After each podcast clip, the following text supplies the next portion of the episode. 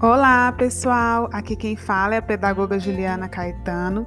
É um prazer estar conversando com vocês hoje e, especialmente, eu trouxe um tema muito importante que nós já estamos abordando desde o início do ano.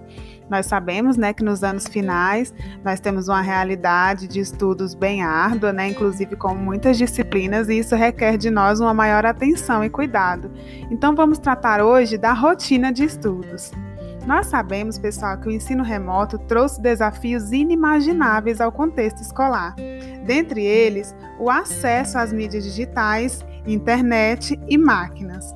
Para além dos recursos materiais, o estudante se deparou com aulas síncronas e assíncronas, plataforma, professores online e um currículo extenso para ser estudado. Disciplina, organização, planejamento e foco nunca foram tão importantes quanto neste momento em que vivenciamos o ensino híbrido. Apesar do domínio tecnológico de grande parte dos estudantes, o que percebemos é a falta de maturidade para assimilar o que a atual situação escolar nos exige. Repensar e reorganizar a rotina de estudos torna-se fundamental para obter bons resultados e, principalmente, assimilar os conteúdos abordados diariamente. Pessoal, a dica de hoje é uma leitura numa linguagem bem leve, juvenil e atual. É da autora Fernanda Wendel e ela nos conduz por diversas fases que vivenciamos no seu livro Estudar Qual o Segredo. Em seu prefácio, já é possível descobrir a aventura de estudar. Ouça um trechinho dessa história.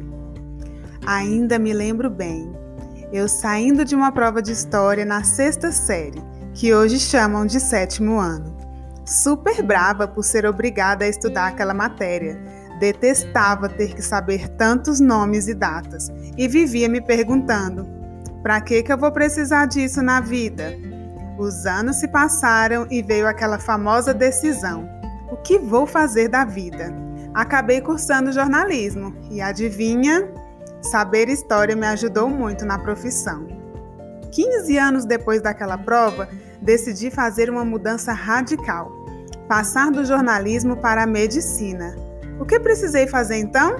Estudar de novo, é claro. Rachar mesmo. O trauma da vez passou a ser física.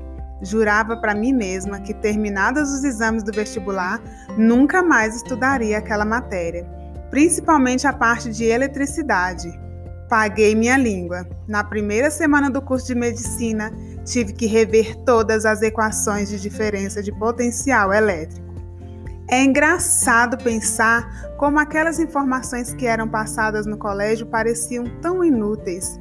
Pode ser que os professores, não todos, justiça seja feita, não conseguissem mostrar como tudo aquilo era importante e o quanto eu era privilegiada de ter acesso àquele universo interminável.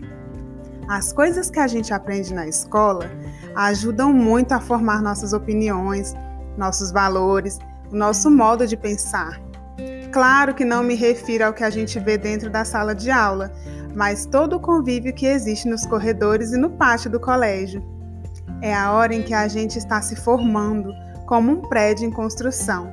Se a estrutura não tiver sólida, é muito capaz do edifício desabar no futuro. É difícil enxergar isso quando a gente está metido na situação. Talvez você só se lembre de agradecer o seu professor de física quando perceber lá na frente que sem fluxo elétrico a gente não pensa, o coração não bate e os músculos não se contraem. A gente só aprende a dar valor para a escola quando se dá conta que a insistência dos professores da sua família para você estudar tanto foi um presente enorme. Você ganhou conhecimento.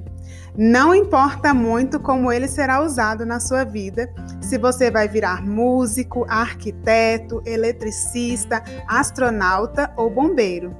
O fato é ter conhecimento faz o mundo ficar mais interessante. As coisas que aparentemente eram chatas ganha um colorido e uma graça toda especial. Se eu não tivesse estudado tanto no colégio, provavelmente não teria conseguido realizar estes sonhos tão malucos, que eram contar história para os outros e entender como o ser humano funciona. Continue estudando, muito, muito, muito. E acho incrível chegar no final de cada dia e ter aprendido uma coisa nova. É como se fosse uma aventura que não acaba nunca, em que vou descobrindo quantas coisas bacanas existem para ser exploradas. Com este livro, espero que você também encare a escola como uma grande aventura. Claro que existem pontos mais chatos e trechos mais difíceis, mas tudo se torna mais legal se você encarar o estudo como uma, como uma obrigação, mas sim como um presente. O livro começa com a história de quatro amigos que estão na escola como você. Uns adoram estudar, outros nem tanto. Eles têm sua vida fora do colégio, como todos nós. E eles precisam aprender a lidar com suas situações e dificuldades para terminar o ensino fundamental e começar o ensino médio, assim como vocês. Algumas situações contadas na história desses amigos acontecem de verdade. Aproveitando o exemplo deles, fiz um guia com dicas para tentar ajudar na sua vida escolar. Não existe uma fórmula mágica para ir bem na escola e passar de ano, nem para entrar na faculdade concorrida como medicina, mas alguns truques podem ajudar você a se organizar e, quem sabe, ter mais prazer em estudar. Boa aventura para vocês! E assim como a autora Fernanda Wendel, eu, professora Juliana Caetano, desejo que vocês sejam conduzidos por este mundo dos estudos, que pode ser e será sempre muito prazeroso para todos vocês. É uma leitura que eu recomendo, pessoal. Até mais. Tchau, tchau.